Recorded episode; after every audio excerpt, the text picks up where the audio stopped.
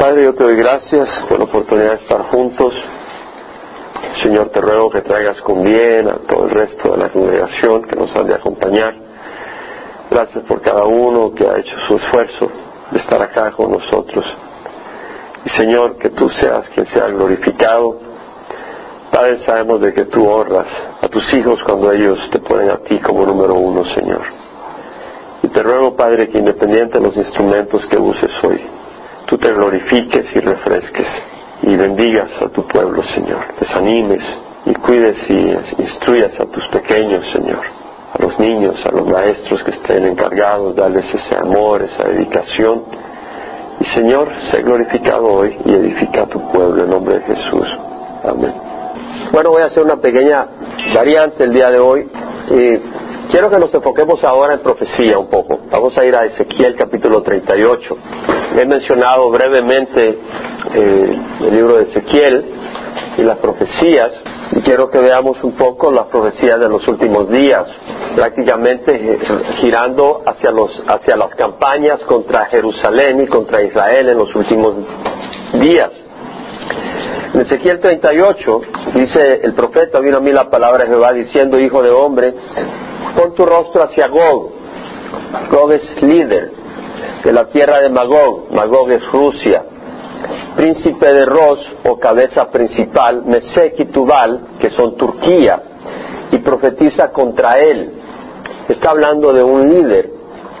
No son Gog, Mesek y Tubal, sino Gog, el príncipe, la cabeza, que es ah, de Rusia, es príncipe, cabeza de Rusia, líder de Rusia, pero también tiene un liderazgo sobre Turquía. Y dice, así dice el, Señor Jehová, he aquí estoy contra ti, oh Gog, príncipe de Ros, Mesec y Tubal. Te haré dar vuelta, pondré garfios en tus quijadas y te sacaré con todo tu ejército, caballos y jinetes, todos ellos bien equipados. Ezequiel describe armamento que podía entenderse en ese tiempo, ¿verdad? Una gran compañía con pavés y escudo, todos ellos empuñando espada. Persia, que es Irán, Etiopía, que también incluye Sudán al sur de Egipto, Put, que es Libia, al oeste de Egipto, todos ellos con escudo y yelmo. Gomer, que es Turquía, con todas sus tropas. Betogarmá, que es Armenia, al norte de Israel de las partes remotas del norte con todas sus tropas, muchos pueblos están contigo. Aquí está hablando de que varias naciones que ya están alineadas contra Israel van a venir en los últimos días. Disponte y prepárate tú y toda la multitud que se ha reunido alrededor tuyo y sé para ellos guarda. Al cabo de muchos días recibirás órdenes. Al fin de los años vendrás a la tierra recuperada de la espada. Sabemos que Israel ha regresado a la tierra que heredó de Dios y que tomó. Dice, cuyos habitantes han sido recogidos de muchas naciones en los montes de Israel, que habían sido una desolación continua. Este pueblo fue sacado de entre las naciones y habitan seguras todos ellos. Vemos pues que Israel ya habita en su tierra. En el año 586 antes de Cristo fue llevado al exilio Judá en el 722 a.C. fue el imperio norte llevado al exilio, pero regresaron y en el tiempo de Jesús estaba allí la nación de Israel, pero en el año 70 fueron enviados al exilio de nuevo, destruidos. Y ahí han estado en el exilio hasta 1948, cuando regresó Israel como nación. Entonces vemos de que habla de que subirás y vendrás como una tempestad, serás como una nube que cubre la tierra. Está hablando de Rusia, Irán, Turquía, Armenia, Etiopía, Libia, Sudán.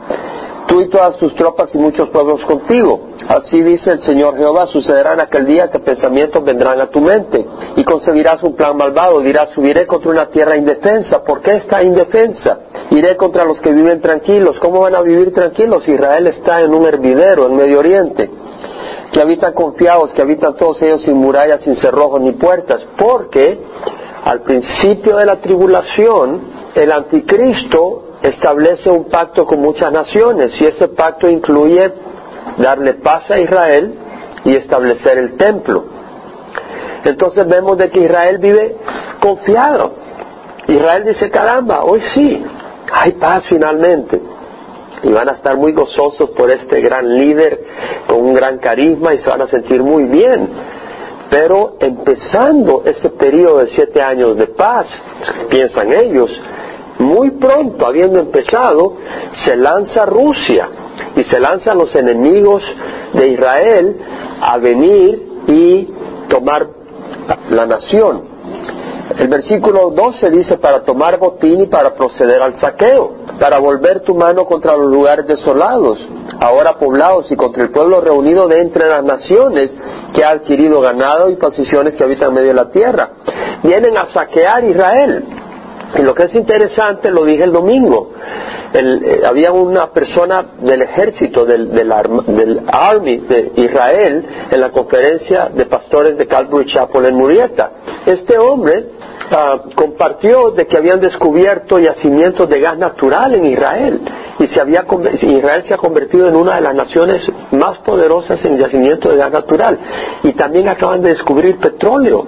Y va a ser una nación de gran capacidad, de gran potencial y riqueza petrolífica. Entonces vemos de que va a venir, todas estas naciones van a venir a querer tomar ventaja de Israel y saquearla cuando ha empezado el periodo de paz. Algunas personas tienen conflicto en, ubicar los eventos de Ezequiel 38, 39, Zacarías 12, 14 y Apocalipsis 11, 13, 16, 19, 18. Y realmente yo siempre he tratado de barajear las cosas. Durante ayer que estaba orando y estaba leyendo en mi, en mi tiempo personal Ezequiel 38, 29, el Señor me dio mucho entendimiento, no para traer doctrinas nuevas, pero para sí poder poner el rompecabezas junto en una manera que yo siento mucha paz de que así son las cosas. Vemos acá que dice Saba y Dedán, que son Saudi Arabia los mercaderes de Tarsis con todos sus pueblos te dirán, han venido para tomar botín, es decir, van a objetar. Van a objetar yo decir, oye, ¿por qué van a objetar? Porque si vienen a tomar botín de Israel, después van a venir a tomar botín sobre Saudi Arabia. Vienen a objetar. Has reunido tu compañía para saquear, para llevar plata y oro, para llevar ganados y posesiones, para tomar gran botín. Versículo 16. Subirás contra mi pueblo Israel. Vea cómo dice Dios de Israel. Mi pueblo Israel. Como una nube para cubrir la tierra sucederán los postreros días que te traeré contra mi tierra para que las naciones me conozcan cuando yo sea santificado por medio de ti ante sus ojos, oh Gog. Dios va a santificar y va a glorificar su nombre, destruyendo a las naciones que van a venir contra Israel, lo va a hacer sobrenaturalmente. Es acá donde empecé a poner algunas cosas que nunca había hilado y que me parece que encajan tan exactamente que me trajo mucho gozo. Versículo 18, sucederá en aquellos días cuando venga Gog contra la tierra de Israel, declara el Señor Jehová que subirá mi furor y mi ira, y en mi celo y en el fuego de mi furor declaro que ciertamente en aquel día habrá un gran terremoto en la tierra de Israel. Ahora, cuando el Señor está hablando de aquel día, está puede decir en el día de mi ira, así como cuando habla del día del Señor, y eso puede reflejar los siete años entonces, este terremoto que aparece en el versículo 19, porque el Señor se da la libertad a veces de, hablar de eventos dentro de un periodo, este terremoto no ocurre al principio, este terremoto ocurre a la mitad de la tribulación, a los tres años y medio de la tribulación. ¿Por qué lo digo? Porque lo dice la palabra del Señor en Apocalipsis 11. En Apocalipsis 11 vamos a encontrar cuando hay dos testigos, porque cuando empiezan los siete años el Señor levanta cuántos testigos para proclamar su palabra. Dos. ¿Cuánto tiempo están esos testigos predicando? Tres años y medio. Pero a los tres años y medio el anticristo se tira contra los dos testigos y los asesina. Pero ellos después de tres días de estar sus cuerpos en la ciudad, en Jerusalén, el Señor los resucita y los lleva al cielo. Al llevarlos al cielo, el anticristo se declara Dios y demanda adoración. Entonces ahí vamos a ver que las naciones aprovechan y dicen, ok, ahora es el tiempo, y vuelven a atacar a Jerusalén, y eso está en Zacarías 12 y 14. Y cuando vuelven a atacar Jerusalén, se produce un gran terremoto, y eso aparece en Zacarías 14, y aparece también en Apocalipsis, ya vamos a ir ahí, donde se abre el monte de los olivos, para que el pueblo de Israel pueda escapar a los tres años y medio donde Dios protege a Israel como aparece en Apocalipsis. ¿Se acuerdan? Ustedes han oído todo esto que yo enseñando. En el versículo 12 del capítulo 11 dice, entonces oyeron una gran voz del cielo que les decía, subid acá, y subieron al cielo en la nube. ¿Quiénes? Los dos testigos, y sus enemigos los vieron. En aquella misma hora hubo un gran terremoto, y la décima parte de la ciudad se derrumbó, y siete mil personas murieron en el terremoto, y los demás aterrorizados dieron gloria al Dios del cielo. Vemos el terremoto que ocurre cuando? a la mitad de la tribulación. ¿Cuánto tiempo predican los dos testigos? En el versículo 3 del capítulo 11 dice, otorgaré autoridad a mis dos testigos y ellos profetizarán por 1260 días vestidos de silicio. 360 días tres veces, que son tres años, son 1080. Y 180 días, que es medio año, juntos da un total de 1260 días. Son los tres años y medio que los dos testigos están profetizando. Una vez más, en Apocalipsis 13 leemos el versículo 5 que se le dio una boca al, anticristo para que hablara palabras arrogantes y blasfemias y se le dio autoridad para actuar por 42 meses. 12 meses, 3 veces 36, más 6, 42, son los 3 años y medio en que el anticristo tiene libertad para perseguir a los santos. Versículo 7, se le concedió hacer guerra contra los santos y vencerlos, y se le, se le dio autoridad sobre toda tribu, pueblo, lengua y nación. ¿Vemos? Son los tres años y medio que el anticristo se lanza. Ahora, entonces, el versículo 20 habla de ese terremoto de, de Ezequiel 38. Ahora, en el versículo 21 del capítulo 38 de Ezequiel, hace referencia a cómo Dios destruye a las naciones que vienen contra Jerusalén y contra Israel en esa campaña al principio de la tribulación. Dice, en todos mis montes llamaré contra él la espada, declara el Señor Jehová. La espada de cada cual se volverá contra su hermano. Dios trae confusión. Pero además, con pestilencia y con sangre haré juicio contra él. Haré caer una lluvia torrencial de piedra, de granizo, fuego y azufre sobre él, sobre sus tropas y sobre los muchos pueblos que están con él. Versículo 22 dice, con pestilencia y con qué? Y con sangre. Y mostraré mi grandeza y mi santidad y me daré a conocer a los ojos de muchas naciones y sabrán que yo soy Jehová.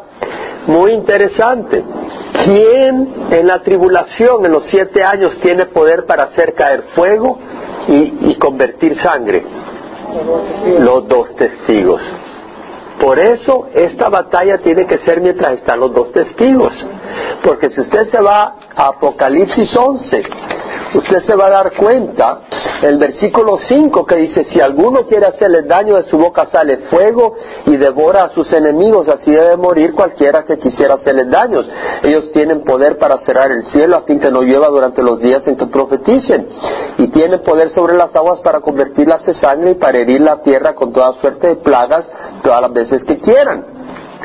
Entonces vemos que son los testigos los que están trayendo este fuego sobre las naciones, pero obviamente que ellos están eh, favorecidos por el poder de Dios y la entonces Israel se da cuenta durante esto, al principio, realmente de que estos testigos son testigos del Dios Altísimo.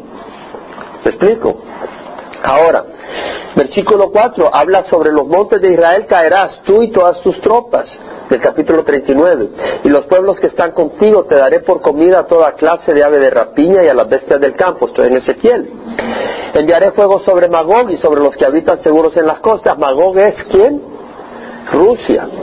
Y sobre los que habitan seguros en las costas y sabrán que yo soy Jehová. O sea que estos testigos traen fuego no, no solo sobre los ejércitos, pero también sobre la tierra de Magog un juicio sobre ellos, y mi santo nombre daré a conocer en medio de mi pueblo. Ahora, ¿por qué digo que esto ocurre al principio de la tribulación? El versículo 9 no lo aclara. Entonces saldrán los habitantes de las ciudades de Israel y harán hogueras con las armas y quemarán escudos, paveses, arcos y saetas, masas y lanzas y harán fuego con ellos durante siete años. Entonces tiene que ser al principio de los siete años, porque por siete años están recogiendo, eh, recogen al principio toda todo el armamento y lo ocupan como combustible. Pero no quiere decir que Israel va a estar siete años ahí en Jerusalén. Vamos a ver en Zacarías que cuando ocurre que mueren los dos testigos y que el anticristo se declara Dios, eh, Israel huye y vienen naciones también eh, contemporáneamente en ese momento vienen naciones contra Jerusalén y eso aparece en Zacarías 12 y 14 de todas maneras el ataque en Ezequiel 38 y 39 es en la ciudad o es en los montes pregunto. Pusieron atención vaya a Ezequiel 39 17 Di a toda clase de ave y a toda bestia del campo, congregados y venid juntados de todas partes al sacrificio que voy a preparar para vosotros, un sacrificio sobre los montes de Israel. Y comeréis carne y beberéis sangre, serán en los montes. Ahora en Zacarías 12 vemos que cuando ocurre el terremoto, ese terremoto el Señor lo usa para darle un escape al pueblo de Israel. Zacarías 12, versículo 2, he aquí yo haré de Jerusalén una copa de vértigo para todos los pueblos de alrededor. Esto ocurre a los tres años y medio de la tribulación. Y, y, cuando haya asedio contra Jerusalén, también lo habrá contra Judá. Aquí ya está el asedio contra la ciudad de Jerusalén, pero también contra las ciudades de Judá. Y sucederá en aquel día que haré de Jerusalén una piedra pesada para todos los pueblos, y se contra ella se congregarán todas las naciones de la tierra. O sea, las naciones vuelven a tratar de atacar a Jerusalén y a Judá, sobre todo habiendo muerto los dos testigos que traían juicio y de Dios contra las naciones o contra cualquiera que opusiera el plan de Dios. Ahora, dice el versículo 5, entonces los jefes de la familia de Judá dirán en su corazón, gran apoyo para nosotros son los habitantes de Jerusalén por Jehová de los ejércitos su Dios. Aquel día haré de los jefes de la familia de Judá como brasero de fuego entre leños. Vemos de que aquí hay una batalla. Cuando Dios trae fuego contra los montes, contra las naciones que atacan a Jerusalén, a Israel. Al principio de la tribulación no hay batalla. Simplemente cae fuego y destruye a las naciones, a los ejércitos. Aquí sí va a haber batalla. A los tres años y medio ocurre batalla. Por eso dice aquel día haré de los jefes de la familia de Judá como brasero de fuego entre leños, como antorcha ardiendo entre gavillas, y consumirán a diestra y a siniestra a todos los pueblos de alrededor. Es decir, sale una campaña de, de las ciudades de Judá para pelear contra las naciones que están rodeando a las, a las, a, las ciudades de Judá y que vienen contra Jerusalén. Ahora, las aldeas, las ciudades de Judá empiezan esa campaña, mientras tanto las naciones logran entrar a Jerusalén y saquear a Jerusalén. Eso lo vamos a ver en Zacarías 14. Pero vienen los, los, los que están de Judá con el apoyo de Dios que les apoya poderosamente y entran a Jerusalén a asistir a los que están en Jerusalén. Y ellos logran eh, detener la batalla un poco y luego escapan, vamos a leer eso en capítulo 14, por el, por el valle que se abre al abrirse el monte de los olivos. Entonces vemos en el versículo 8 del capítulo 12 de Zacarías, aquel día Jehová defenderá a los habitantes de Jerusalén y el débil entre ellos aquel día será como David. Vemos entonces de que son fortalecidos sobrenaturalmente para pelear esa batalla, para no ser consumidos totalmente. Y sucederá aquel día que me dispondré a destruir a todas las naciones que vengan contra Jerusalén. Versículo 2 del capítulo 14 de Zacarías. Yo reuniré a todas las naciones en batalla contra Jerusalén y será tomada la ciudad entonces Jerusalén es tomada y serán saqueadas las casas y violadas las mujeres. La mitad de la ciudad será desterrada, pero el resto del pueblo no será cortada de la ciudad. Entonces vienen los que estaban peleando en, las, áreas de, de Judá y entran a Jerusalén a ayudar, apoyados por el Señor. Entonces saldrá Jehová y peleará contra aquellas naciones como cuando él peleó el día de la batalla. Sus pies se posarán aquel día en el monte de los olivos Pienso yo acá que no es literal en ese momento, porque sabemos que el Señor va a venir con los santos, ¿a dónde? Armagedón. Ahí va a ser donde vamos a venir con el Señor a pelear contra las naciones. Entonces acá lo que siento yo que está ocurriendo es que realmente el Señor viene en forma no visible, pero en forma que se percibe como abre el monte de los olivos para que el pueblo de Israel pueda escapar. Por eso dice, sus pies se posarán aquel día en el monte de los olivos que está frente a Jerusalén. Al oriente y al monte de los olivos se hundirá por el medio, de oriente a occidente, formando un enorme valle, y una mitad del monte se apartará hacia el norte y otra mitad hacia el sur. Y huiréis al valle de mis montes. No tendrían que huir si el Señor hubiera venido visiblemente, ahí acaba sus enemigos de un solo. Pero ahí está usando al pueblo de Israel y el pueblo de Israel huye porque va a estar tres años y medio protegidos en el desierto. Y eso lo vamos a ver más adelante. Huiréis al valle de mis montes, porque el valle de los montes llegará hasta Sal. Huiréis hasta como huiste a causa del terremoto en los días de Usías rey de Judá. ¿Se acuerdan que vimos que Ezequiel habló de un terremoto? Y se acuerdan que vimos en Apocalipsis 11 el terremoto que ocurre cuando mueren los dos testigos, que es a la mitad de la tribulación, a los tres años y medio. Entonces, esto ocurre a los tres años y medio. A los tres años y medio huye Israel hacia el lugar que Dios tiene protegido para ellos. Y vendrá Jehová mi Dios y todos los santos con él. O sea que cuando viene no es visiblemente, porque después dice, y vendrá Jehová mi Dios y todos los santos con él en forma visible, cuando vendremos a pelear con el Señor en Armagedón. Eso lo podemos ver entonces en Apocalipsis capítulo 12, donde el Señor habla en el versículo 6 a la mujer, la mujer huyó al desierto, esta mujer es Israel, no voy a leer todo, todo el capítulo 12 porque tengo miedo que me falle la garganta pronto y vamos a ir a lo, más concreto de esto. La mujer huyó al desierto donde tenía un lugar preparado por Dios para ser sustentada ahí por 1260 días, son tres años y medio. El versículo dice, cuando el dragón vio que había sido arrojado a la tierra, porque el diablo es arrojado a la tierra con todos sus demonios, ya no hay espacio en el cielo para que él pueda entrar a hacer nada. Entonces él entra con todas sus fuerzas sabiendo que el tiempo que le queda es corto.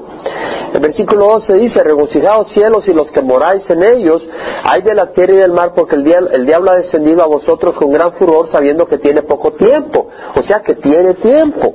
Poco, pero tiene algo de tiempo. ¿Cuánto? Tres años y medio. Y se le dieron a la mujer las alas de la gran águila a fin de que volara de la presencia de la serpiente al desierto, a su lugar donde fue sustentada por tiempo, tiempos y medio tiempo. Tiempo es un año, tiempo son dos años, medio tiempo, medio año. Son tres años y medio donde Israel es protegida. Y la serpiente arrojó de su boca tras la mujer agua como un río para hacer que fuera arrastrada por la corriente. O sea, de que el enemigo Satanás trata todavía de bloquear el escape de Israel hacia el lugar a donde Dios lo tiene protegido.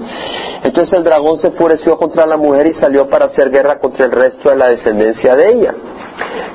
Todos los creyentes, que somos descendientes de Abraham, los que guardan los mandamientos de Dios y tienen el testimonio de Jesús. Y aquellos israelitas que no hayan regresado y que no hayan estado en Israel y que no hayan escapado al desierto y que estén en, en el mundo, en la tierra, sin haber llegado a ese lugar de protección, muchos van a ser acabados, van a ser destruidos y muchos de los cristianos van a perder su cabeza. Entonces vemos que en, la guerra, en la batalla de Armagedón, ya tenemos otra situación, que eso ocurre al final de los tres años y medio. ¿Qué pasa durante los últimos tres años y medio?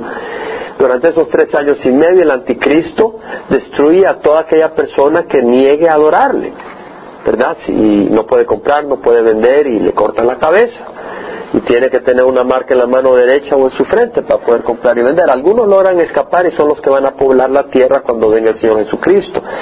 Ahora, en el capítulo 16 de Apocalipsis leemos la batalla de Armagedón.